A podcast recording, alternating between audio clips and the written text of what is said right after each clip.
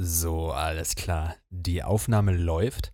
Ähm, nicht erschrecken, der Moritz ist noch nicht da. Ich werde jetzt mal Folgendes machen. Und zwar werde ich euch erstmal auf die Reise mitnehmen, wie ich den Moritz normalerweise anrufe. Ich hoffe, dass alles gut funktionieren wird. Mal sehen, also ich drücke jetzt hier auf unserem Aufnahmeprogramm, drücke ich auf Videoanruf. Jetzt hört man so ein kleines äh, Video klingeln. Ich muss schon das direkte Audio richtig einstellen, dass ihr ihn nicht, also dass ihr ihn gescheit hört. Jetzt, jetzt ist der Moritz da. Moritz, hi, wie geht's dir? Ja, hi Felix, mir geht's hervorragend. Mir geht's wirklich hervorragend. Ähm, ich habe wirklich alle Hasis und vor allem dich letzte Woche ziemlich vermisst. Ah, schön. Aber jetzt, jetzt bin ich wieder da aus dem Urlaub und kann eigentlich gleich losgehen. Wunderbar. Kam der Flieger aus Malle, kam der gut? Äh, kam er gut zurück? Ja, ja, wir hatten am Anfang ein bisschen Turbulenzen, aber, aber dann ja, ich meine, wir haben ja super Kontakte zu Lufthansa. Ähm, deswegen grüße, grüße den raus. Super, dass du so gut zurückgebracht worden bist. Ähm, wir fahren jetzt einfach mal ganz schnell die Intro-Musik ab und dann machen wir eine 1A-Folge für euch. Ich freue mich wahnsinnig, dass wir wieder zusammen hier sind. Ähm, es wird eine super Folge, freut euch drauf. Viel Spaß mit der neuen Folge. Los geht's.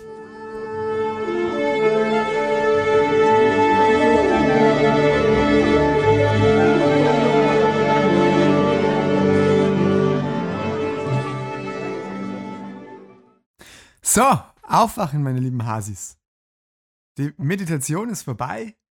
Jetzt geht die 15. Folge los. Mir gegenüber sitzt wieder der fantastische Felix Brinkmann. Hallo Felix, wie geht's dir? Hallo Moritz, mir geht es auch fantastisch. Es war letzte Woche ein kleines Experiment, notgedrungen, aber jetzt sind wir zwei wieder für euch da, jeden Sonntag in neuer Frische. Und da wir jetzt auch den Kopf so ein bisschen frei bekommen haben durch die Meditation, können wir gleich viel besser loslegen. Und ich dachte mir jetzt, wir haben jetzt so eine lange Pause gehabt. Wir haben jetzt irgendwie, weiß nicht, dadurch, dass wir die Gästefolge früher aufgezeichnet haben und dann irgendwie eine Woche quasi sowieso Pause war, haben Moritz und ich uns quasi so lange nicht gesehen. Und das ist die Frage, wie steigen wir jetzt inhaltlich am perfektesten wieder in unseren eigenen Podcast wieder ein? Und da dachte ich mir, hm, orientieren wir uns einfach an anderen Podcast, wie dies, wie, wie dies so machen. Und ähm, ich habe vor ein paar Tagen wieder angefangen mit Fest und Flauschig. Und da hat ja Jan Böhmermann hat seine eigene Late-Night-Show. Und jetzt hat inzwischen auch seit zwei Wochen hat Tommy Schmidt aus dem Podcast Podcast Gemischtes Hack, seine eigene Late-Night-Show. Zur Erinnerung, Tommy Schmidt ist eigentlich ein äh, Autor, ja, also Autor für alles Mögliche, ein wesentlichen Comedy-Autor. Und er hat am Anfang der Podcast-Laufzeit gesagt, er wird niemals ins, ins, Rampenlicht gehen. Also er möchte das nicht, er möchte quasi immer im Hintergrund bleiben. Podcast ist so ein kleines Nebenprojekt von ihm. Äh, er möchte nicht auf die Bühne, so er liebt das alles hinter der Kamera. Jetzt hat er im ZDF Neo nach Folge von Jan Böhmermann eine eigene Late-Night-Show.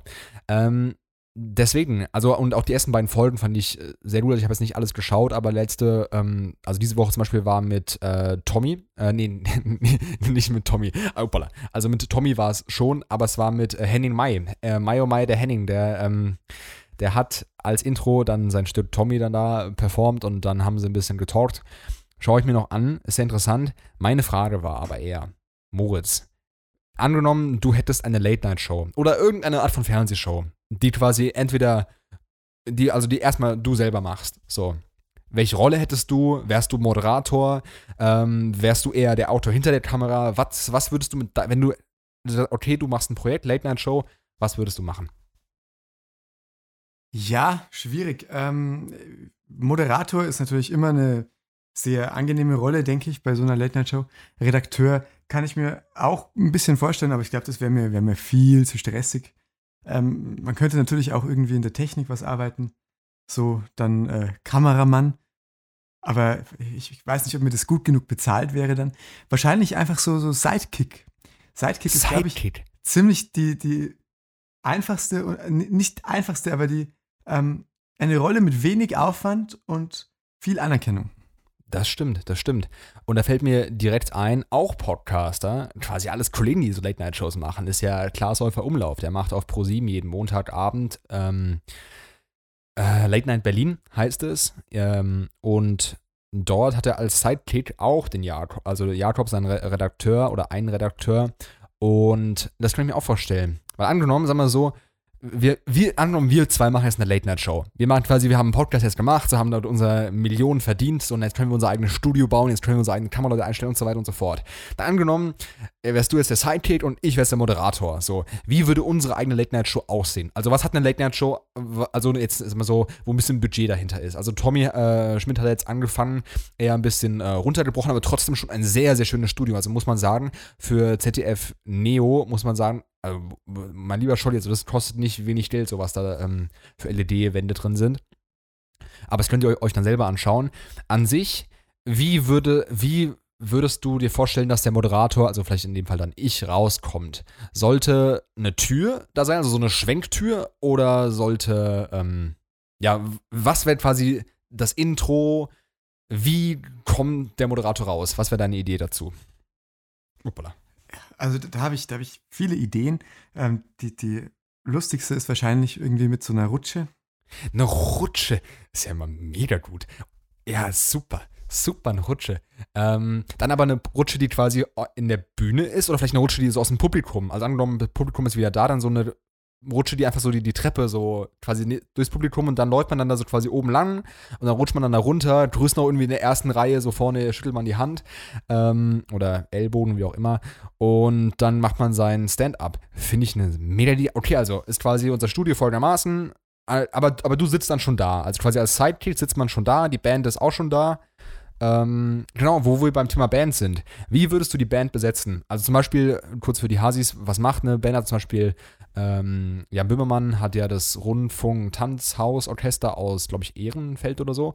Und da ist dann, weiß nicht, so ein Pianist ist da, irgendwie Geigen, also Streicher sind da, sagst du, also ziemlich groß besetzt und ziemlich bunt. Quasi einfach ein Orchester, aber halt auch mit so ähm, ja, Pop- und Rock-Instrumenten. Und während äh, Tommy hat zum Beispiel gar keine Band und Klaas Häufer Umlauf in äh, seinem Late Night Berlin hat eine ganz normale, ja, wie kann man es nennen, also so eine Rockband, also sie machen jetzt nicht wirklich Rock, aber halt so äh, E-Gitarre, E-Bass, Schlagzeug, Klavier und ähm, das war's, glaube ich. Ja, genau, also quasi so eine ganz, ganz normale, äh, ganz normale Rockband. Was wäre deine Bandbesetzung? Ja, also man muss natürlich auch immer ein bisschen auf ähm, das Budget da achten. Ja, stimmt. Weil, weil man kann sich keine unendlich große Band leisten. Wahrscheinlich vor allem, wenn man alles mit LED-Wänden zugeklatscht hat in seinem Studio. Stimmt. Ja. Ähm, aber, aber so in der Größenordnung Rundfunk Tanzorchester Ehrenfeld äh, wäre wär ich auf jeden Fall schon sehr angetan. Also ein paar Bläser, auf jeden Fall Streicher kann man ähm, bei so einer Band vielleicht auch mal wegrationalisieren es ist schon cool, wenn sie dabei sind, aber ja, das ist das, wo ich am ehesten sparen würde. Ja, ich finde auch, ja, also ich finde Streicher finde ich super. Grüße gehen raus an alle Streicher. Es ist nicht persönlich gegen euch gemeint. Aber gerade wenn es dann so Richtung, ähm, okay, Partymusik geht, dann haben Streicher. Streicher sind für mich nicht unbedingt das. Also Streicher sind schön. Ich liebe Streicher. Ich war ja selber mal äh, zeitlang Cellist äh, so, deswegen, ich kann jetzt nichts Falsches gegen Streicher sagen. Aber wenn es dann so in Richtung die Musik, die halt in Late-Night-Shows gebraucht wird, geht, dann sind Streicher, finde ich, ein bisschen unter, also quasi da ist so ihr Potenzial nicht ausgeschöpft. Das heißt, es ist dann quasi lieb und nett gemeint. Der Streicher dann, okay, dort vielleicht nicht.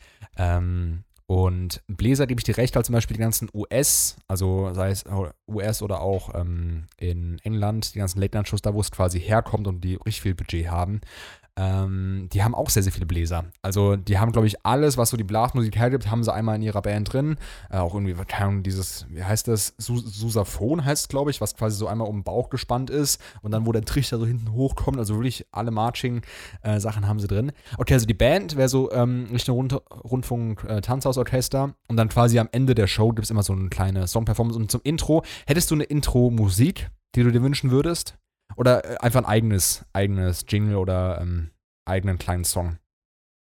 Eigener kleiner Song ist immer, ist immer sehr gut, weil man dann auch gleich einen Wiedererkennungswert hat. Äh, gut kann man auch haben, wenn man einen anderen Song nimmt und das lang genug macht, dann verbindet man den Song mit, mit deiner Show.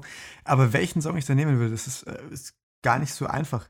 Vielleicht so ähm, was in die Richtung Everybody Dance Now, so dumm, dumm, dumm. Oder, oder wo, wo, weil das wäre zu sehr Werbung, ne? Das wäre ja hier unsere Lieblingsvergleichsportal. Ähm, ja, 25, genau. Ja, genau.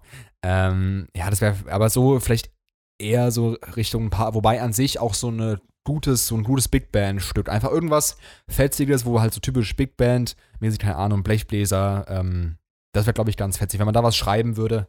Ja, also cool. ich, ich würde vielleicht auch eher in die, in die Richtung Funk gehen. Ah, okay.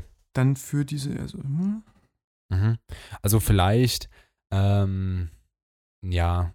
Wir hatten ja mal am Anfang äh, The Chicken äh, drauf. Da, ähm, vielleicht sowas in die Richtung. Ob man das jetzt macht, ist dann die andere Frage, aber so ungefähr. Ähm, gut, dann hätten wir schon mal die Musik, das ist schon mal das Wichtigste. Dann wäre die Frage das Bühnendesign. Also an sich, was ich dort sehe, sind ja super krass technische oder so Stefan Raab-mäßig. Der hatte ja äh, dieses wo der damit so durchs Studio geflitzt ist.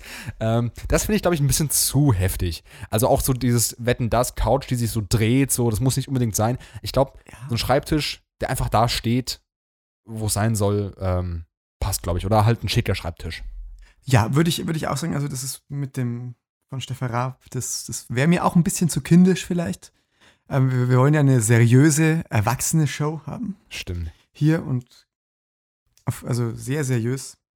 Ähm, aber, aber also ich weiß gar nicht, ob wir unbedingt einen, einen, einen Schreibtisch bräuchten.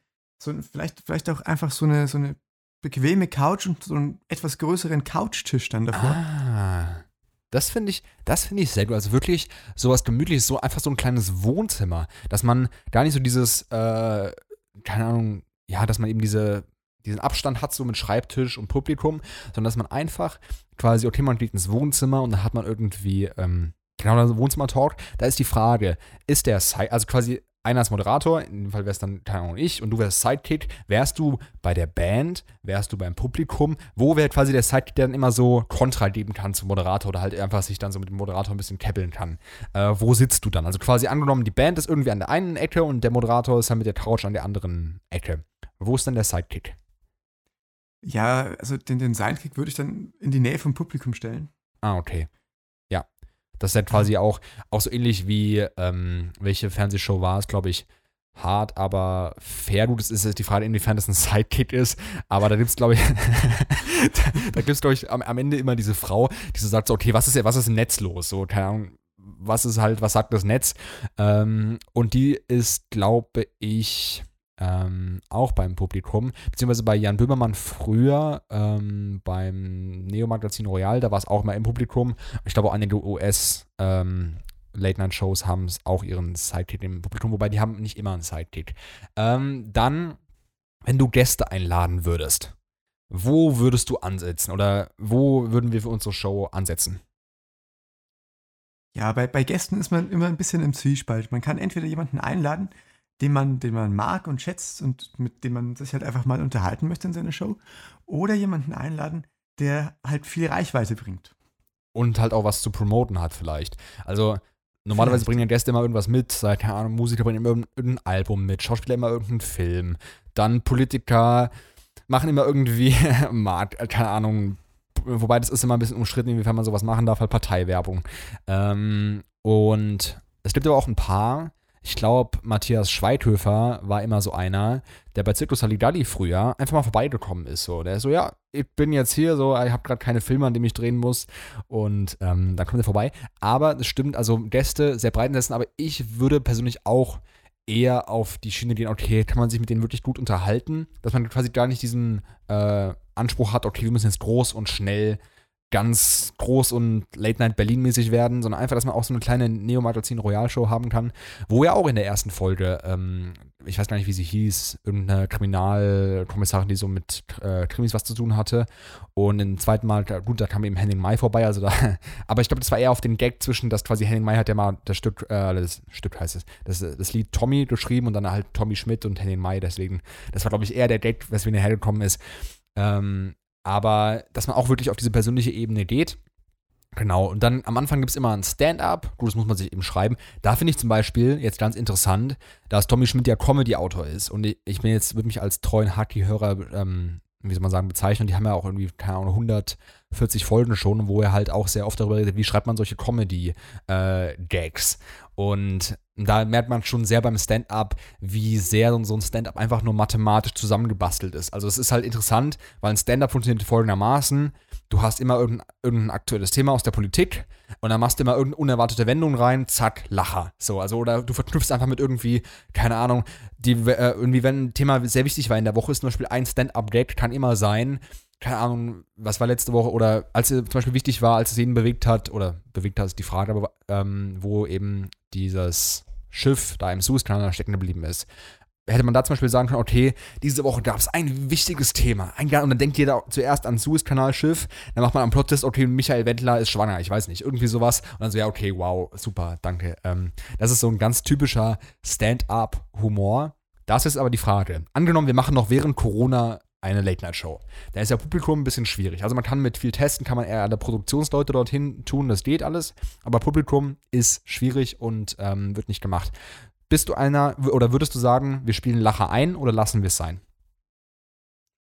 Ja, doch, so ein bisschen Sitcom-Qualitäten sollte jede gute Late-Night-Show haben. Äh, Lacher kann man auf jeden Fall mal, kann man auf jeden Fall einspielen. Äh, ob man dann, wenn man die, die Folge aufnimmt, das live schon machen möchte oder erst danach die Lache einfügt, ähm, das ist dann wieder die andere Frage. Ja, schon, Aber also es, ist ja, es ist ja auch wichtig, dass das Publikum vor dem Fernseher dann weiß, was lustig war und was nicht. Ja, das ist nämlich wirklich interessant. Zum Beispiel, ich habe es wieder den Vergleich. Tommy Schmidt in seiner ZDF Neo Magazin Royal Show spielt keine Lache ein. Das ist dann gut, damit man dann quasi selber dranbleibt und quasi selber nur lacht, wenn man lachen will. Und wenn man nicht lachen will, dann lacht man nicht. Aber wenn quasi dieses Sitcom, äh, dieses, also wenn wirklich Lacher eingespielt werden, dann fühlt man sich so mehr in der Menge. Also man fühlt sich sehr alleine, wenn man jetzt so alleine vorm Fernseher sitzt und einfach lacht. Weil dann ist man einfach irgendein random Dude, der halt alleine vorm Fernseher sitzt und da lacht, was ja an sich voll okay ist. Ähm, aber ja, eben ein bisschen schwierig. Also ich verstehe beide Argumente. Einmal, dass man Lacher einspielt und sagt, okay, man muss dem Zuschauer so ein bisschen was an die Hand geben. Okay, da war es jetzt wichtig zu lachen. Man lacht ja dann nicht meistens. Also ich war jetzt noch nie wirklich bei einer Late-Night-Show, die ich geschaut habe und so, oh, das finde ich jetzt wirklich super witzig. Es ist einfach so dieses Lockere, was dann irgendwie, okay, man ist irgendwie dann, keine Ahnung, befreit und kann sich mehr mit Themen auseinandersetzen oder besser. Keine Ahnung. Ähm, genau, da hatten wir jetzt zum Beispiel dann die Lacher. Was für Aspekte gibt es noch genau? Ah ja, äh, hast du eben gerade angesprochen. Live oder ähm, voraufgezeichnet? Und in dem Fall, wie weit voraufgezeichnet? Das ist immer schwierig bei so Stand-up-Themen, wie weit man vorher aufzeichnet. Ja, also ich, ich gehe einfach mal davon aus, dass wir auch immer aktuelle Themen behandeln würden. Von dem her ist es definitiv schwierig, das länger als einen Tag davor aufzuzeichnen. Ähm, live halte ich für eine, für eine super Erfindung. Ist eine, eine gute Idee normalerweise. Ich weiß nicht, ähm, wenn man Publikum hat, dann, dann sowieso. Dann, dann sowieso live. Ah, ja. ähm, aber wenn nicht. Aber ja. live, live musst du mal wissen, auch mit Publikum, das ist dann halt so, kommt drauf an, wenn du halt den Sendeplatz auf deinem Sender hast, weiß nicht, 22, 23 Uhr. Das wäre dann halt live. Plus halt noch nachher abbauen, so typisch, wie man es halt so hat und das Studio wieder fertig machen für Anne Will oder so. Und ähm, Gut, ja. aber das ist ja als Moderator und Sidekick nicht dein Problem. Stimmt, da hast du ja die Roadies, die, die für dich die Kästen schieben.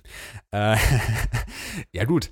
Ähm, ich wäre auch der Meinung, also ja, ich wäre der Meinung vielleicht, dass man so am Nachmittag aufzeichnen könnte, dann schön nachher in den Schnitt gibt und dann das dann, weiß nicht, 22.15 Uhr oder wann auch immer ausgestrahlt wird. Ähm, dann noch als abschließende Fragen, welcher Sender würdest, welchen Sender würdest du bevorzugen? Eher so öffentlich-rechtlich, ähm, dann oder so ein Drittprogramm oder machst du doch eher auf äh, privat, äh, sei es Pro7, Sat1 oder RTL? Oder doch Kika? Also, man weiß es nicht. Ja, ganz intuitiv hätte ich jetzt gesagt, ähm, öffentlich-rechtlich ist ganz, ganz gut. Also jetzt vielleicht nicht unbedingt irgendwie, weiß nicht, ARD Alpha. Was, was machen die überhaupt? Aber, aber also. was, ist, was ist der Job von ARD Alpha? So ganz ehrlich. Also ich meine, es gibt ja irgendwie Tagesschau 24, was so online stattfindet und so. Aber ARD Alpha, ich meine, gibt es auch ARD Beta und ARD Gamma. So, ich meine, was wollen sie noch alles machen? Aber ja, gut. Also vielleicht eine Frage an die Fans. Leute, was macht ARD Alpha? Keine Ahnung. Ja, aber Felix, eine, eine ganz wichtige Frage haben wir jetzt noch, noch gar nicht geklärt. Welche Nämlich, äh, hätten wir dann irgendein spezielles Thema, das sich so durchzieht? Oder, oder würden wir einfach machen, was uns so vor, vor den Ja, also Thema.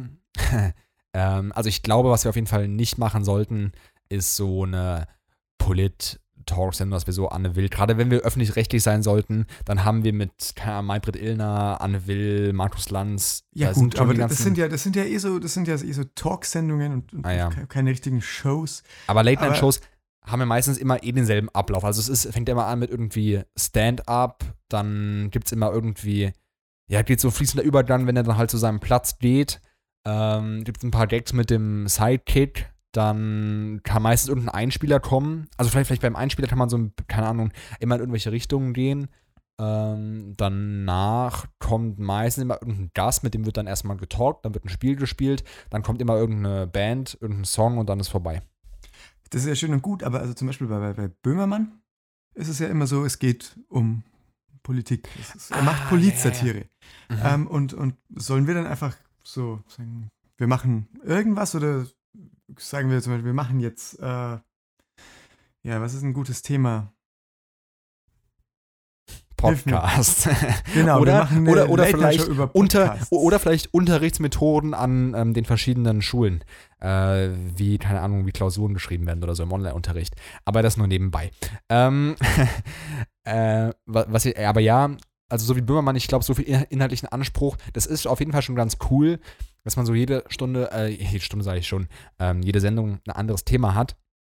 Aber ich würde es wirklich eher so machen, dass wir eher so in Richtung die US-Show-Formate gehen, dass wir halt wirklich diesen klaren Ablauf haben und dann vielleicht im Stand-up kann man irgendein Thema haben. Aber so wirkliche Sendungen, wie der Böhmermann es macht, fände ich interessant. Ähm, dann wäre aber der Side, ja, dann wäre die Frage, inwiefern so Sidekick-Sachen gemacht werden können oder Deste ein. Aber Deste lädt Böhmermann ja auch ein. Also hat er jetzt zum Beispiel letztes Mal, ähm, oder jetzt, ich weiß gar nicht, was jetzt diese Woche dran kommt. Ich meine, wir nehmen jetzt Freitagnachmittag auf. Heute Abend hat er wieder Sendung. Letztes Mal war ja Sand das Thema und eben, keine Ahnung, dass in Sylt so Sand aufgeschüttet wird. Mega interessant und einfach, ähm, ja, auch da ich persönlich, da ich Leute kenne, die so in Sylt äh, dort leben, fand ich es einfach ultra witzig. Äh, ich nicht. Ich persönlich habe kein gutes Verhältnis zu Sylt, aber sollen sie alles machen. Ähm, genau, aber ich würde eher sagen, in Richtung Stand-up, Gäste einladen, Spiele mit Gästen und so und so irgendwelche Beiträge drehen. Vielleicht kann man bei den Beiträgen immer so ein kleines Thema machen, sowas nicht für 10 Minuten Beitrag und dann hat man äh, ja sowas wie aushalten, nicht lachen oder so. Wäre, glaube ich, ganz, äh, ganz witzig. Also du hättest jetzt, würdest nicht sagen, wir machen eine Late Night Show und das große, also das übergeordnete Thema ist jetzt irgendwie äh, Jazz. Nee, nee. Ähm, das wäre vielleicht cool, sowas in der Art, wobei Klick-Klack aus dem äh, Bayerischen Rundfunk, so eine ähm, Sendung für Musiker, die eben abwechselnd mit Martin Krubiner und Solda Better läuft, also einer Cellistin und einem Schlagzeuger. ähm, und die hat da wirklich als Thema, okay, wir stellen neue Musiker vor und dann gibt es am Ende immer irgendwie, wo Krubiner seine Schlägel schwingt und äh, die Solda Betta ein bisschen Cello vorspielt. Ähm, das ist dann mal so die Art von Sendung, aber es ist ja keine richtige Late-Night-Show. Also ich würde schon wieder Late-Night-Show-Format ähm, ist vielleicht ab und zu ein bisschen billig kopiert aus den USA, aber ganz ehrlich, so viel wie wir hier kopieren, das, da, da, da beißt dem aus keinen Faden mehr ab. Ja gut, dann würde ich sagen, steht unsere eine Late-Night-Show bis auf der Name. Also wollen wir, wobei wir könnten eigentlich wirklich, Hase Felix wäre auch ein guter äh, Late-Night-Show, keine Ahnung, dann würde dieser ähm, Sprecher, der immer auf Pro7 und so weiter spricht, würde dann sagen, Hase Felix, heute Abend, 23.10 Uhr, ARD. oder, oder sowas in der Art. Denn wo wir gerade beim Thema Sprecher sind, ich habe vor ein paar Tagen oder ich weiß nicht, wann es war, von, glaube ich, einer Woche oder so, hatte ich eine Phase, wo ich mir verschiedene Stimmen angehört habe. Und weißt du, ich meine, ich muss nicht so lange darüber reden, weil ich glaube, schon sehr viel gesprochen habe darüber, ähm, aber jetzt nochmal für alle Hasis. Es gibt ja verschiedene Synchronsprecher, Hörbuchsprecher, wie auch immer. Erstmal finde ich es mega interessant, dass derselbe Synchronsprecher von James Bond ähm, Daniel Craig einfach auch von Adam Sandler, also dieser Comedy-Clown aus den USA, der so Netflix-Filme macht, ist. Es ist einfach derselbe. Ähm, dann ist die Frage, ah, jetzt weiß ich, habe ich den ähm, Schauspielernamen vergessen, aber der, der auch da, diesen Film Das ist Sparta gemacht hat, wobei das Sparta war ja ein anderer Synchronsprecher, aber, ah Mist, jetzt habe ich ihn vergessen. Schade. Mensch, Fee. Mensch, das ist aber doof. Ja, Das ist echt doof. Ich, ich schau mal ganz kurz Ja, live gut, nach. dann nächstes Thema.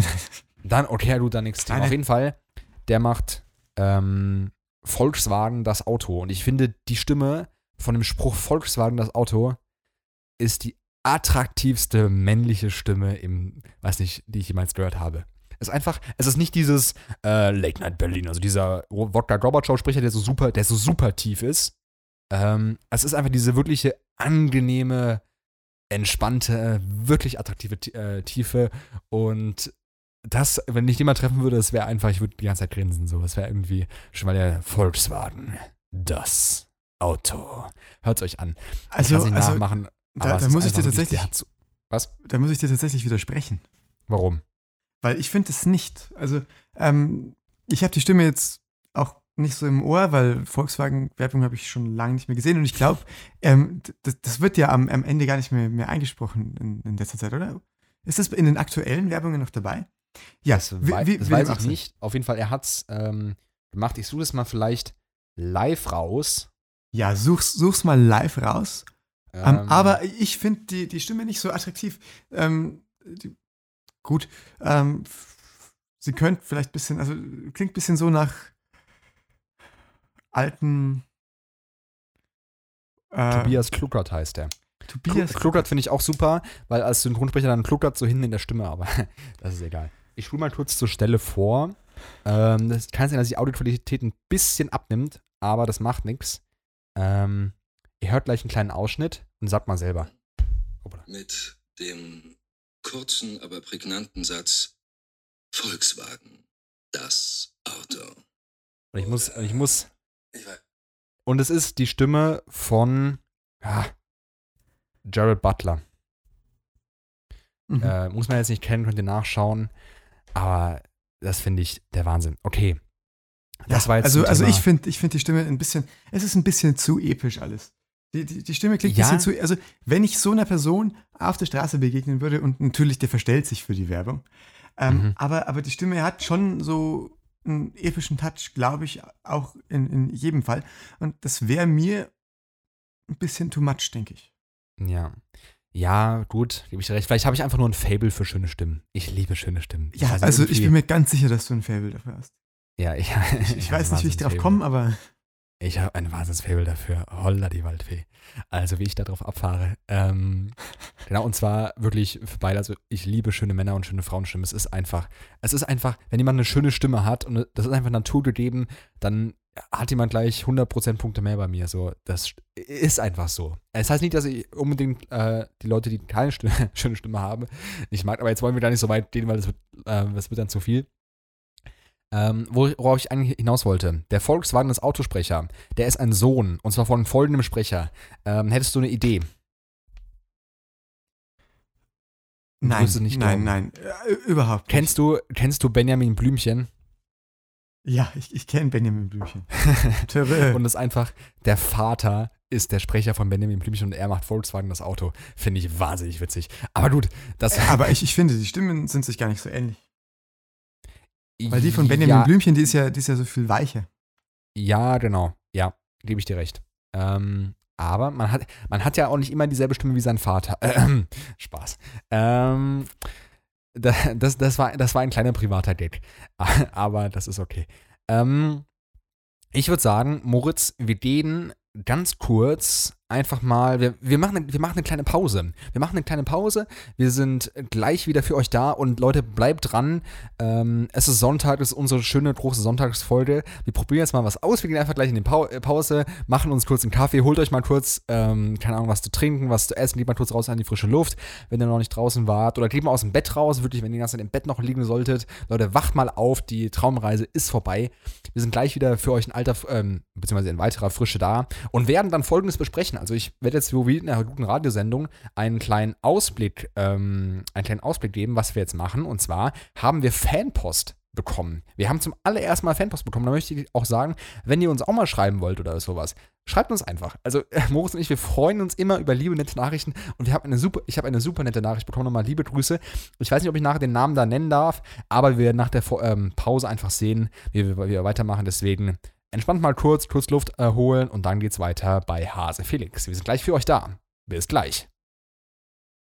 Aber jetzt Weinaldum mit viel Platz auf. Oh, was macht Gebauer da heraus? Da ist doch ein Verteidiger dort, da muss er nicht rausgehen. Und jetzt ist der Ball im Tor. Das gibt's ja nicht. Thomas Gebauer auf Ausflug in Holland. Was wollte er denn dort? Ja, aber was macht er denn jetzt da, da draußen? Also, Ja. der soll ja mal reingehen und unseren Podcast hören. Ja, wirklich. Also, Leute, kommt mal wieder rein. Äh, es kann nicht sein, dass jeder mit, draußen mit Gebauer noch ein bisschen im Garten rumtollt hier. Also wirklich, kommt wieder rein, kommt wieder ins Zentrum. So, das äh, wollen wir nicht, dass ihr da hier auf dem Flügel da außen spielt. Okay.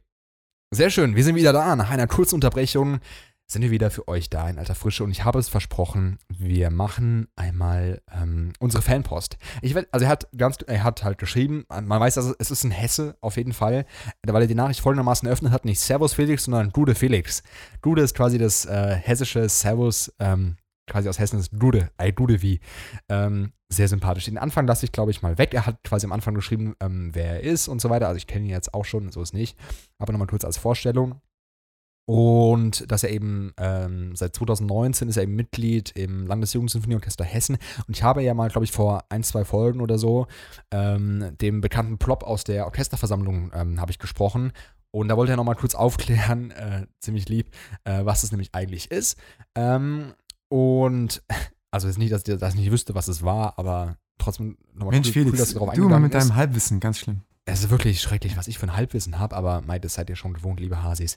Ähm, er hat dann nämlich noch uns Gesprächsstoff gegeben für ein Thema. Also es ist nicht, dass wir jetzt zu wenig Gesprächsstoff hätten, so, aber ich finde es schon mal cool, dass wir jetzt so, und ich meine, ich habe mit ihm jetzt vorher, habe ich zum Beispiel noch nie wirklich gesprochen, ich habe ihn über, auf Insta habe ich ihn halt gekannt, so, ähm, aber noch nie vorher persönlich gesehen. Und es war jetzt irgendwie mal cool, dass er jetzt auch den Podcast hört und deswegen liebe Grüße, du seist herzlich gegrüßt. Ob ich deinen Namen sagen darf, weiß ich leider nicht, aber ich sage jetzt einfach mal nicht. Vielleicht, wenn du nochmal willst, kannst du mir nochmal schreiben, dann sage ich auch noch, wer du bist. Aber ähm, er ist auch Schlagzeuger. Also er ist Schlagzeuger, deswegen schreibt er auch mir, das finde ich sehr sympathisch. Spaß, Moritz. Wir haben auch alle, alle Querflöten lieb. Ähm, er hat auf jeden die Frage ist, was sind die schönsten Erinnerungen aus den Jugendorchesterzeiten? Was hat euch geprägt und was vermisst ihr gar nicht daran? Also wir fangen gleich erstmal an. Was ist, Moritz, was ist deine schönste Erinnerung aus den Jugendorchesterzeiten?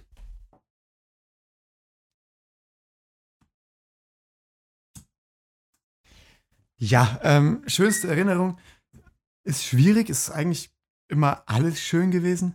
Ähm, da, da kann man sich gar nicht so leicht entscheiden. Auch jetzt in musikalischer Hinsicht oder doch gesellschaftlich. Was natürlich schon immer sehr schön ist, ähm, ist so, ganz klischeehaft, der Abend nach dem ersten Konzert.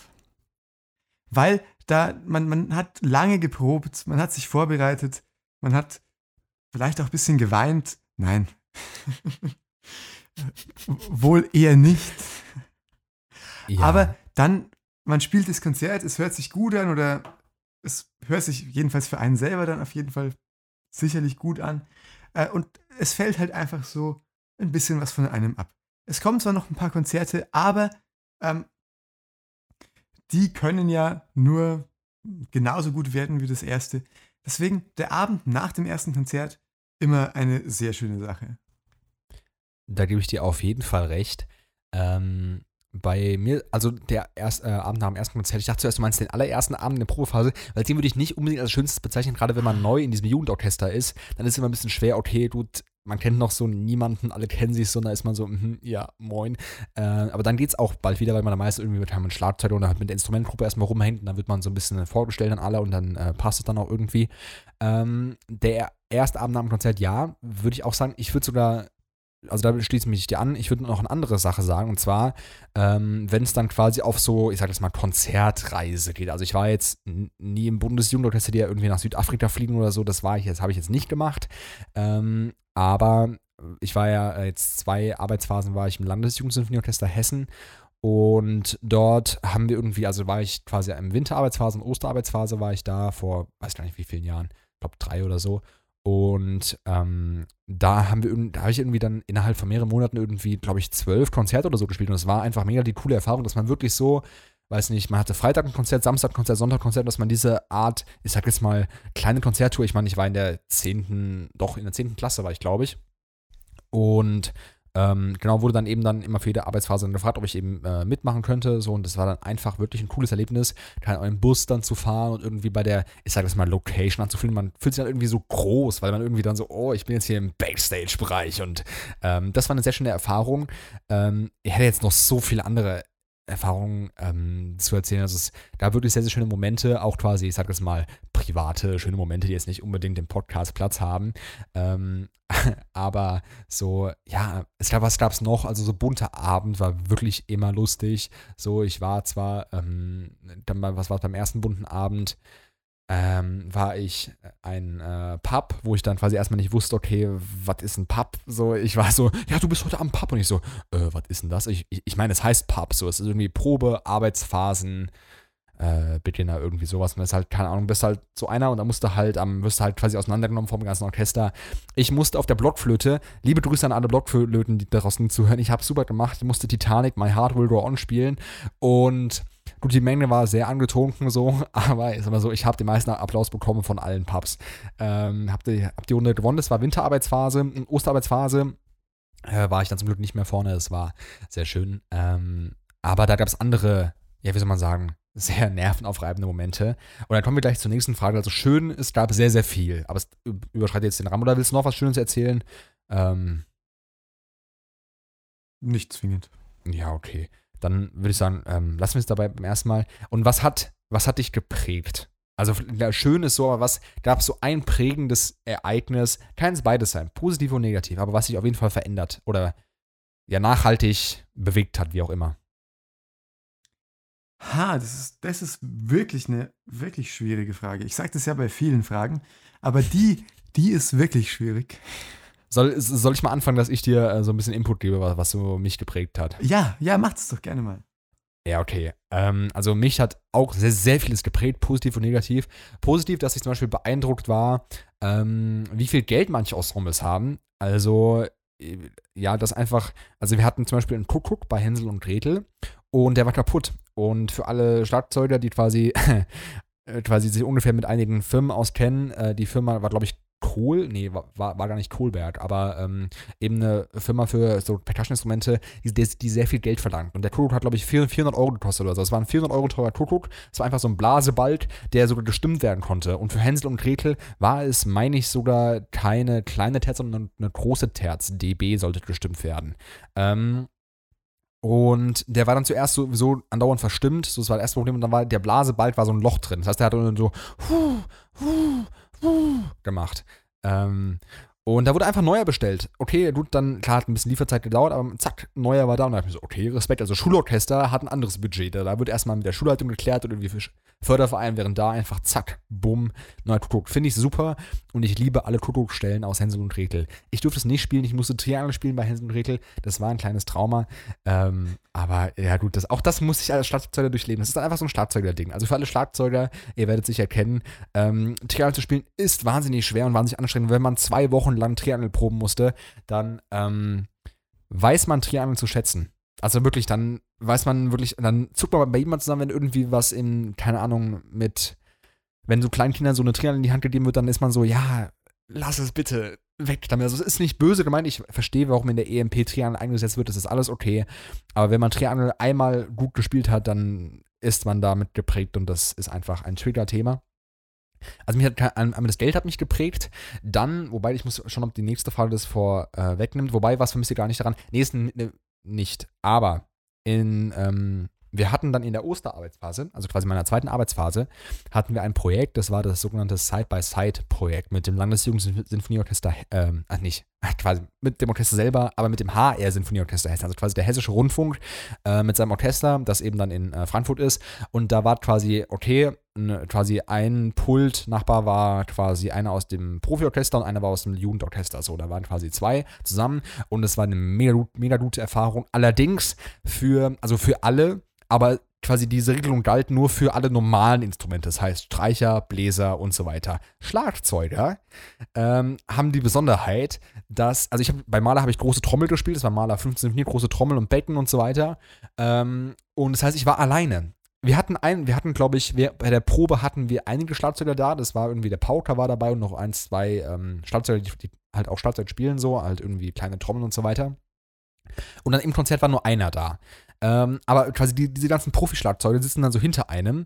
Und das Besondere ist, wenn ein Dirigent, also für alle, die, die vielleicht nicht so viel mit Musik und Orchester zu, zu tun haben, als Erklärung bei einer Probenphase, ist dann immer der Dirigent vorne, so, und dann macht er, okay, keine Ahnung, Cellisten, keine Ahnung, Takt 4, da war die Scheiße so in der Art. Also spricht man eine Gruppe an. So, er macht eigentlich nie so irgendwie Cello, drittes Pult, das war Kacke. So, das macht er eigentlich auch im Profi-Orchester nicht. Er sagt meist immer Celli, da und da, keine Ahnung, lauter, leiser, wie auch immer. Irgendeine Anweisung. Das Problem ist, das Schlagzeuger, habe ich ja vorhin gesagt, ich bin alleine da. Das heißt, er sagt dann große Trommel, bei Maler 5, könnt ihr äh, vielleicht, wenn ihr mal reinhören solltet, erster Satz, so, da, da gibt es eine Stelle, wo die große Trommel ganz leise Solo hat, und zwar dieses Dung, Dung. Und dann der letzte Schlag, dieses Dung, also Dung, Dung, Dung, Dung, und dann dieses letzte Dung äh, ist zusammen mit der ersten Geige als Auftakt für den nächsten Teil. Und die Sache ist, da, also mit Orozco Estrada, ähm, der jetzt, glaube ich, bei den Wienern ist, der war dann dort und hat riesen Respekt vor ihm. Also wirklich, größten Respekt und man ist einfach nur am Zittern da und will den Einsatz richtig machen und Kreich war damals auch nicht so besonders gut so und ähm, ja, deswegen haben wir es einfach vielleicht nicht so gut gespielt, aber es war jetzt nichts besonders Schweres. Und dann kommt man sich wirklich wie ein Depp vor, wenn er wirklich 15 Minuten sich auseinander nimmt, weil du es immer noch nicht exakt so spielst, wie du willst. Und du bist dann da so, alle Profis schauen dich an, alle anderen aus dem Orchester auch so, ja, Felix, was ist denn jetzt hier los? So, und dann, ja, ich weiß es doch nicht. Ähm, das hat mich geprägt, aber insofern, als dass ich verstanden, als dass ich danach, auch beim Big Band-Leiter, quasi immer auf das Dirigat geschaut habe. Eins zu eins. Wirklich, ich habe eins zu eins nach Schlag gespielt. Und wenn er einmal einen Wackler drin hatte, dann hatte ich auch einen Wackler drin. Und als Schlagzeuger einen Wackler drin zu haben, ist nie gut. Aber ich war immer exakt beim Dirigenten.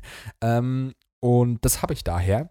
Und zum anderen habe ich daher, dass ich weiß, dass Dirigenten sowas nie persönlich meinen. Man denkt immer irgendwie, die meinen sowas persönlich und wollen dich dann quasi, du bist scheiße. Das meint er gar nicht so. Auch quasi, weil ich davor, die, dieselbe Stelle bei quasi Dirigenten vom Landesjugendsinfonieorchester, wurde ich auch ab und zu mal durch den Mangel genommen. So.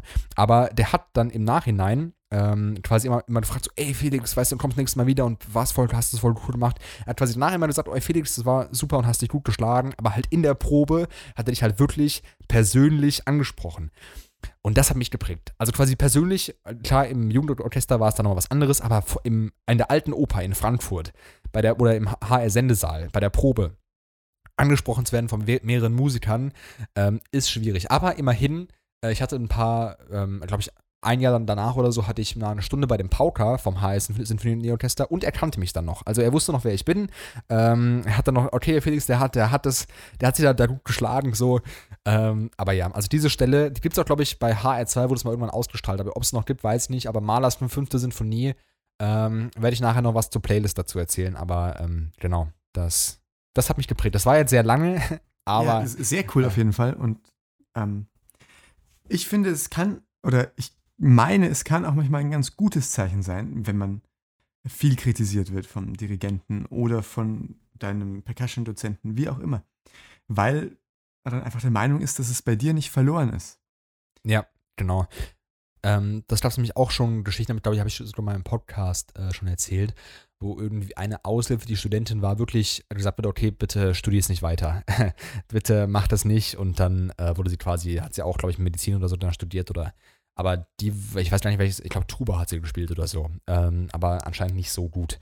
Ähm, aber das ist wirklich, also wenn es immer der Sache dient und das meint wirklich nie ein Probenleiter böse, es kann manchmal, auch jetzt, wenn man irgendwie Duo-Proben hat, ähm, da hatte ich ja auch, keine Ahnung, jetzt auch in Plattling gab es so, äh, hatte ich ein Duo, äh, liebe Grüße, falls er zuhört. Und da ist es auch immer wahnsinnig toll, dass man sich wirklich in der Sache her so ah, ein bisschen so fetzen kann. Man, man wird nicht, nie persönlich, aber es kann für Ausstehende so wirken, als ob man ihn gerade persönlich angreift. Aber es, ist, es dient immer der Sache und es ist wahnsinnig toll. Das habe ich da verstanden. Ähm, genau. Achso, du bist jetzt noch dran, was dich geprägt hat. Ja, was hat Hast mich geprägt? Ähm, mich hat auf einer Seite geprägt, ganz von dem musikalischen abgesehen, wie viele Meinungen es, es denn auch in so einem Jugendorchester geben kann und parallel dazu, wie viel Bürokratie es ähm, in so einem Orchester auch geben kann. Leider. Ähm, man, man, würde immer denken, ja, die machen da einfach ein bisschen Musik, sie spielen da ein bisschen zusammen und haben eine gute Zeit, aber so einfach ist es meistens halt einfach nicht. Und ich finde, an der Stelle sollte man auch mal vielleicht seinen Respekt ein bisschen aussprechen. Die Leute, die sowas immer organisieren, die sich da engagieren, ähm, die machen schon eine ganz gute Arbeit, auch wenn man es manchmal gar nicht denkt, dass das so eine große Leistung ist. Ja, also Orchestermanagement ähm, ist schon berechtigt, dass es ein eigener Job ist, gerade in so Jugend- oder auch Profi-Orchestern sowieso, aber auch Jugendorchestern gibt es ja auch ein Orchestermanagement und irgendwie in manchen auch noch ein Orchesterwart und wie auch immer. Ähm, Finde ich sehr interessant. Übrigens auch noch, wo wir jetzt gerade dabei sind, also bei diesem großen Themenkomplex, ähm, habe ich einmal, da war ich dann in der, ähm, ja, wie war, also quasi, ich glaube, die sind Orchesterwart und Schlagzeuger haben immer viel mit Orchesterwerten zu tun, weil sie, wie gesagt, Pauken und so weiter viel mit denen quatschen müssen. Ähm, und der Orchesterwart vom Landesjugendsinfonieorchester, ich weiß nicht, ob er es immer noch ist, aber den habe ich dann mal in der Oper Frankfurt gesehen, weil ich dort ja auch Unterricht hatte und dann mal von meinem Lehrer in den Orchestergraben mitgenommen wurde. War ziemlich interessant. Ähm, mit einer Freundin habe ich mir das dann, habe ich mir das dann da angeschaut. Ähm, und da habe ich ihn dann zufällig zu, zu, gesehen. Und es war dann so, ey, ja, irgendwie, man kennt sich noch und es ist einfach wahnsinnig cool. Und dort in der Welt noch reinschnuppern zu können, vermisse ich sehr, aber das wird bald wieder kommen und deswegen freue ich mich da schon sehr drauf. Aber stimmt, Orchestermanagement ist ziemlich hart und gerade so Schulorchester, größten Respekt an alle Dirigenten, die irgendwie versuchen, so halbwegs ein Schulorchester am Laufen zu halten. Ähm, also bei uns an, an der Schule gab es eine sehr, sehr, sehr gute ähm, Musikfachschaft, die sowas gemacht hat. Es ist ein wahnsinniger Job. Ähm, ich glaube, du hast gerade eine sehr, sehr eindeutige Reaktion gemacht. Ähm, ich glaube, wir müssen uns dazu nicht weiter äußern. Aber ähm, letzte Frage wäre dazu: Was vermisst ihr gar nicht am Orchester? Ja. Oder am Jugendorchester? Also, ich vermisse tatsächlich gar nichts, weil ich bin in meinem Jugendorchester immer noch. Du Glücklicher. Ja. Aber ich was, was vermisst du denn? Also ich vermisse es auch und vor allem. Oder was vermisst du gar nicht? Das war ja die Frage. Genau. Ja, ähm, also quasi vermissen tue ich schon. Vor allem ärgere ich mich ein bisschen, dass ich äh, quasi, weil ich nie wirklich Mitglied war, ich war ja immer dann irgendwie, ähm, kam ich übers Percussion-Ensemble dann, dann dort rein. Und ich wurde dann danach irgendwie drei, vier Arbeitsphasen wurde ich noch gefragt. Ich konnte aber leider nicht, weil ich immer irgendwelche anderen Termine hatte und, und irgendwie andere Arbeitsphasen und Probensachen. Und das tat dann echt weh. Weil zum Beispiel eine, da ging es, glaube ich, danach Italien und da wäre ich echt gerne mitgekommen, aber da war irgendwie was anderes und deswegen konnte ich dann nicht. Und das hat mich wahnsinnig geärgert. Also da wäre ich echt gerne mitgekommen und ich vermisse es gerade jetzt auch durch weil irgendwie Corona, weil man denkt so, okay, hätte man das da mal gemacht, dann wäre es echt cool geworden. Ähm, aber was vermisse ich gar nicht daran? Äh, gute Frage. Ähm, eigentlich so im Nachhinein obwohl es auch der Sache immer dient, der wenige Schlaf. Also eigentlich, wenn man so auf Jugendorchester-Freizeiten ist, dann schläft man relativ wenig. Also ich war jetzt einer, der relativ noch im Verhältnis viel geschlafen hat, da ich nicht unbedingt bis zum letzten, ähm, bis zur letzten Minute aufgeblieben bin. Aber ich habe jetzt auch nicht so viel geschlafen. Also ich bin einer, der braucht relativ viel Schlaf. Und da dann, keine Ahnung, nur vier Stunden oder fünf Stunden jeden Tag dann zu schlafen, das ist dann auch, also das ist schon für Orchesterverhältnisse ziemlich viel. Aber ja, ähm, ich liebe es immer noch, keine Ahnung, dass man irgendwie üben gehen konnte, quasi außerhalb und dann irgendwie in Schlitz gab es die Landesmusikakademie und dann war man irgendwie dann dort früh morgens vom Frühstück nochmal schnell Marimba sich einklimpern und so. Das ist einfach wahnsinnig cool und die Hausmeister und so, die vermisse ich wahnsinnig. Und ja, also gar, gar wenig vermissen tue ich halt wirklich ähm, de, den fehlenden Schlaf, aber das da hat ja auch mal der Sache gedient. Deswegen, ähm, ich freue mich, wenn ich wieder bald in irgendeinem Jugendorchester wo es auch mal sein sollte oder in irgendeinem Orchester wieder mitspielen kann, wenn es wieder so weit ist. Aber das war ein kurzes Orchester-Flashback für, ähm, da ja unser Großteil eh noch Musiker äh, ist, deswegen vielleicht für viele Hasi-Zuhörer ziemlich interessant. Ähm, hast du noch äh, was zum Thema? Äh, wir werden gleich nochmal bei den Liedern drauf zu sprechen kommen. Ähm, aber ja, ich habe hab tatsächlich dazu. noch was zum Thema Schlaf. Und zwar ist mir mhm. aufgefallen, also ich bin auch so jemand, der relativ viel Schlaf braucht. Und ich, ich war auch selten bei den letzten dabei im Jugendorchester immer. Ähm, aber mir ist aufgefallen, so ab drei Stunden oder weniger geht's dann wieder voll. Ja, das liegt folgendermaßen, also würde ich mal sagen, mit meinem Halbwissen liegt daran, dass man einfach Adrenalin und so weiter, dass das dann wieder pusht. Mhm. Also dann wird man quasi, dann ist man so durchgehend da. Es ist aber nicht so gesund. Also ähm, der Körper braucht, der braucht schon seinen Schlaf. Es hat schon seine Berechtigung, dass man Schlaf braucht. Ähm, aber ja, ich gebe dir recht. Also so, es, vielleicht war es echt nicht so schlau, dass ihr wirklich vier Stunden geschlafen habt. Dann ist, glaube ich, diese Grauzone, dass man wirklich so noch müde ist und noch weiter schlafen will. Aber bei zwei Stunden ist man dann halt durchgehend wach mit Kaffee und wird dann, dann weiter gepusht. Ähm, aber ja, das war der, der kleine Jugendorchester-Flashback. Ich hoffe, es hat euch gefallen. Vielen Dank für die Fanpost. Falls ihr noch irgendwelche Fragen oder sonst was habt, was wir, wir besprechen sollen, machen wir sehr gerne. Schreibt uns einfach. Ähm, aber auch sonst so, also kann auch, mir kann man immer, immer, gerne schreiben, auch privat und alles. Ich liebe Nachrichten so. Ich freue mich immer hier zu Hause bei mir alleine im Proberaum, wenn ich dann so ein Bing, wenn es dann kommt und dann weiß ich, okay, mir hat wieder jemand Nettes geschrieben. Ähm, dem Moritz glaube ich auch. Da wir jetzt aber schon sehr weit vorangeschritten sind, und ich eine riesen Story, also ich habe wieder, es könnte eine lange Folge werden, aber wir fangen jetzt direkt mit der Playlist an, oder? Oh nein, Moritz, du bist gleich entlassen, du bist gleich entlassen. Ähm, wir fahren einfach direkt die Hasi-Playlist ab. Vielleicht kurz zur Erklärung. Moritz, möchtest du kurz erklären, weil wir haben auch, glaube ich, einige neue Zuhörer jetzt bekommen. Was ist denn unsere Hoppel-Playlist? Was, was macht die? Ja, unsere Hoppel-Playlist macht vor allem eine Sache, und zwar verdammt gut klingen. Ähm, aber der Hintergrund des Ganzen ist, wir haben uns gedacht, ja, was machen andere Podcasts? Und haben uns dann noch zusätzlich gedacht, was können wir noch besser machen? Und dabei ist diese Playlist entstanden. Wir haben uns nämlich gedacht, wir packen jeder jeweils zwei Songs pro Woche auf diese Playlist. Und zwar nicht irgendwelche Songs, sondern solche, wo wir eine Geschichte dazu erzählen können, was wir im Podcast dann auch machen. Womit genau. der Felix jetzt gleich anfangen wird. Damit werde ich jetzt gleich anfangen.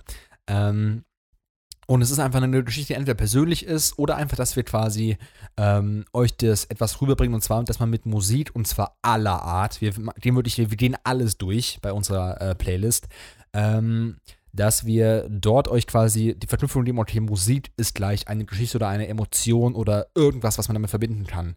Und da, dass wir wirklich dieses aktive Musik hören, nicht so nebenbei, aber dass wir wirklich aktiv einen Song und eine Erinnerung oder eine Geschichte hervorrufen.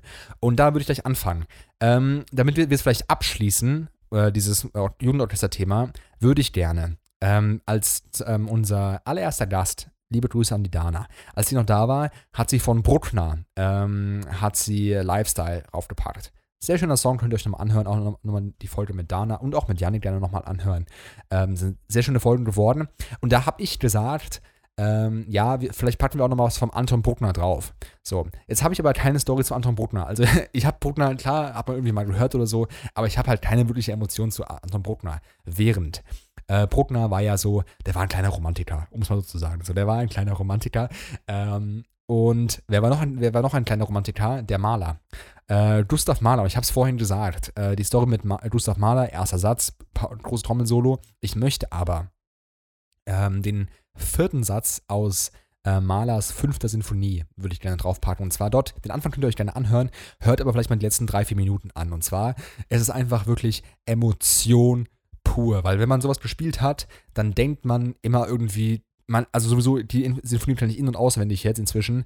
Ähm, ich dirigiere immer mit, wenn man irgendwie was hört. Es ist vielleicht keine Musik, die man zum Date hören sollte. Also dann wäre man, wenn man so, keine Ahnung, wenn man halt ein Date hat und dann irgendwie dann rumfuchtelt mit den Armen, dann ist es immer ein bisschen unpassend.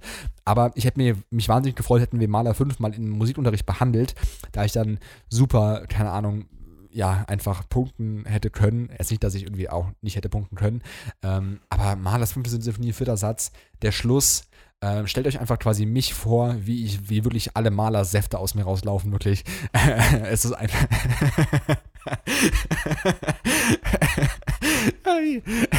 oh na, Moritz. Nicht schämen, nicht schämen. Ähm, ah, Würde ich nie machen, aber, ich bin es mittlerweile gewohnt. Ja, genau. Moritz kennt mich inzwischen schon, schon so gut, dass er alle meine Malersäfte kennt. Ähm, Übrigens, Malersaft kommt vielleicht bald in, in unseren Merch-Store. Ähm.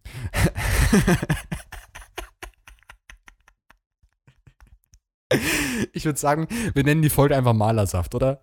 Äh, oder, oder Maler, Malersäfte. Ähm, das kann jetzt falsch klingen, aber in dem Fall meine ich natürlich die Tränen. Also die Tränen, das ist quasi mein, mein Malersaft, sind meine Tränen, nichts anderes, ihr kleinen Ferkel.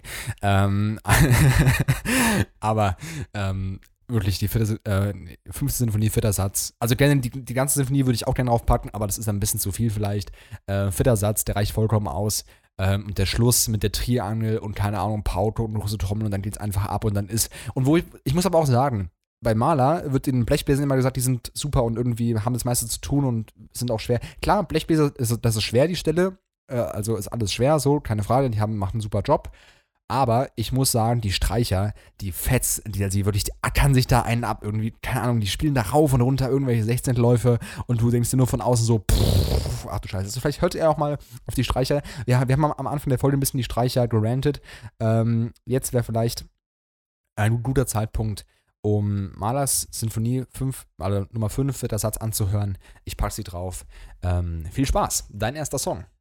Ja, mein erster Song ist Watermelon Man von Herbie Hancock. Und zwar aus einem ganz bestimmten Grund. Ähm, Osterferien sind vorbei. Wir dachten alle, vielleicht können wir jetzt wieder in die Schule. Können wir nicht. Leider nein. Ähm, vielleicht nach den Pfingstferien. Aber auf jeden Fall Watermelon Man. Der Felix weiß es noch. Wir haben da ab und an mal ein bisschen drüber gejammt. Ja. Ähm, war sehr coole Zeit. Ich vermisse es sehr. Ich vermisse alle sehr. Ähm, ja. Hoffentlich Ja. sehen wir es bald wieder. Genau. Jetzt bin ich mir aber unsicher, ob das Watermelon Man war. Aber ich meine sogar, es gibt für Marim, also für Marimba, gibt so ein, zwei Sachen, die kann man sehr gut machen, wenn man quasi so einen Duopartner hat. Und auf, gleich nochmal vielleicht, ähm, den Instagram-Account von äh, unserem ersten Gast, der Cello Dana, empfehlen. Und dort hab, meine ich, ich also ich habe Cantaloupe Island habe ich mit ihr gemacht. Und ich meine Watermelon Man auch. Doch, das war das. Äh, Herbie Hancock. Dürfte es sein. Schaut mal vorbei. Äh, das ist ziemlich cool. Und wenn es wieder möglich ist, werde ich es auch im Plugin häufiger machen. Ähm, aber ja, wie gesagt, es hat ak- aktuell nicht ähm, erlaubt und möglich. Deswegen, es ist schon, es ist schon wahnsinnig cool. Und Watermelon, generell Herbie Hancock kann man da so viel draufpacken. Kommt vielleicht auch noch, aber auf jeden Fall super. Ähm, dann mein zweiter Song. Ist das auch wieder ein bisschen random vielleicht? aber ich habe mir, weil wir gerade unsere große Musikfolge das ist, und es gibt ja bei so allen Pop-Rock-Konzerten, die wirklich in großen Arenen oder großen Konzerthäusern stattfinden, äh, immer so Crowdwork. Also quasi, wenn der Künstler oder der Musiker vorne einfach mit dem Pu- Publikum arbeitet. Und ähm, da gibt es so viele verschiedene Ele- Elemente. Also Moritz, zuerst mal, was ist deine Lieblingspyro? Also Pyro, kurz zur Erklärung, ist, wenn irgendwelche, ähm, keine Ahnung, Konfettikanonen in die Luft gehen und äh, Feuer, irgendwas. Was ist deine beste äh, Lieblingspyro? Ist es eher was Flammiges oder eher was Konfettigeres? Ähm, eher was Flammigeres, aber es ist schwierig, es muss auch schon richtig eingesetzt sein. Also, ähm, ich bin generell kein riesiger Freund von Pyrotechnik. Ähm, ich, ich bin mehr so bei dem konventionellen Licht und äh, dann ordentlich Nebel oder Dunst eher. Vielleicht noch ein bisschen Laser. Das, das spricht mich persönlich einfach mehr an. Aber Pyrotechnik, ja, würde ich sagen, eher, eher flammig oder schon, ja, schon. Ja, da bin ich auch, also, ja, ich weiß, was du meinst. Ich würde, also Konfetti bin ich nicht so dabei. Also klar, für so einen Abschluss ist es ganz cool vielleicht. Ich weiß auch nicht, warum dann immer Leute, alle Leute ausrasten, wenn dann so einfach Müll auf die abregen. Das ist einfach nur einfach Papiermüll. Da kommt einfach wirklich, wie krass ist das? Einfach Papiermüll und dann so, yeah, Papiermüll, yes, ich liebe es. Ähm, aber ja, das soll jedem das Seine sein. Ja, was ich persönlich was man, was man natürlich, finde, man braucht für Konfetti oder solche Sachen ja gar nicht unbedingt Pyrotechnik.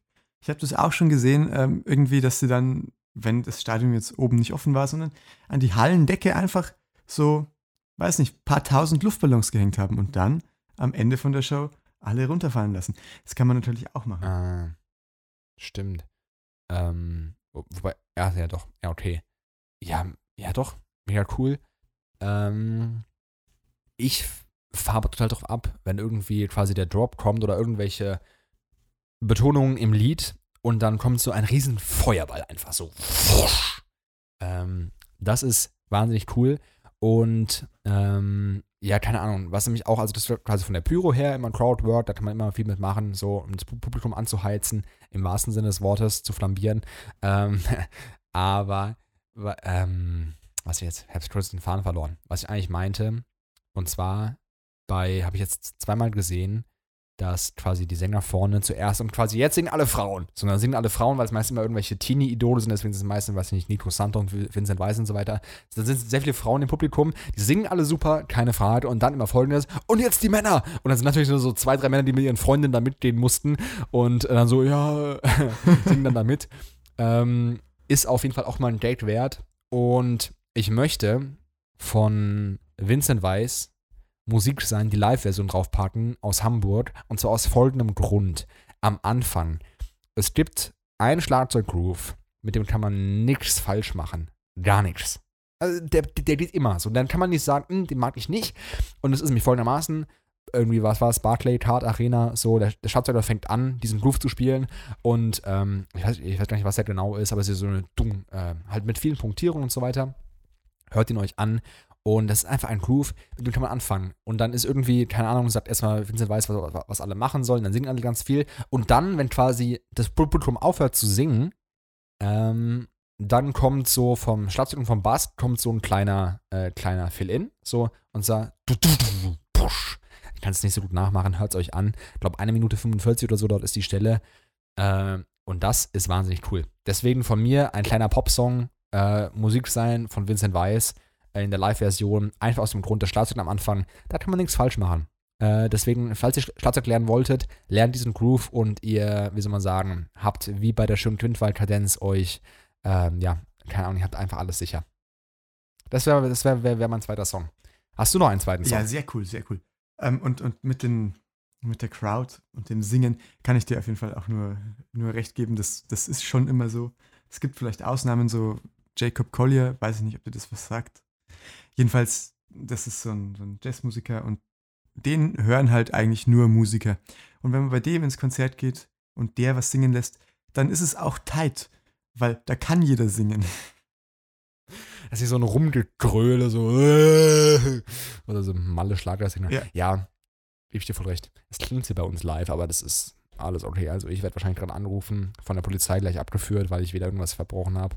Äh, weil ich meine Sticks kaputt gemacht habe. Ich habe nämlich hier meine Sticks bin ich rein, weil sie wieder am Schrotten, aber Schon wieder. Geschichte. Oh Gott. Ja. Schon wieder. Ähm, dein zweiter Song. Mein zweiter Song ist Wanderdog von Dicht und Ergreifend, weil ich in den Ferien mal ein bisschen wandern war. Nicht viel, oh. nicht lang, nicht weit, nicht viele Höhenmeter, aber immerhin und. Du warst draußen. Ich war, ich war draußen, ausnahmsweise mal, und das, ich, ich, lebe noch, ich bin nicht zerflossen, ähm, nicht erfroren, nicht was auch immer, mir geht's gut. Und ähm, für alle, die nicht aus dem tiefen Niederbayerns kommen, äh, Wanderdog, das ist so.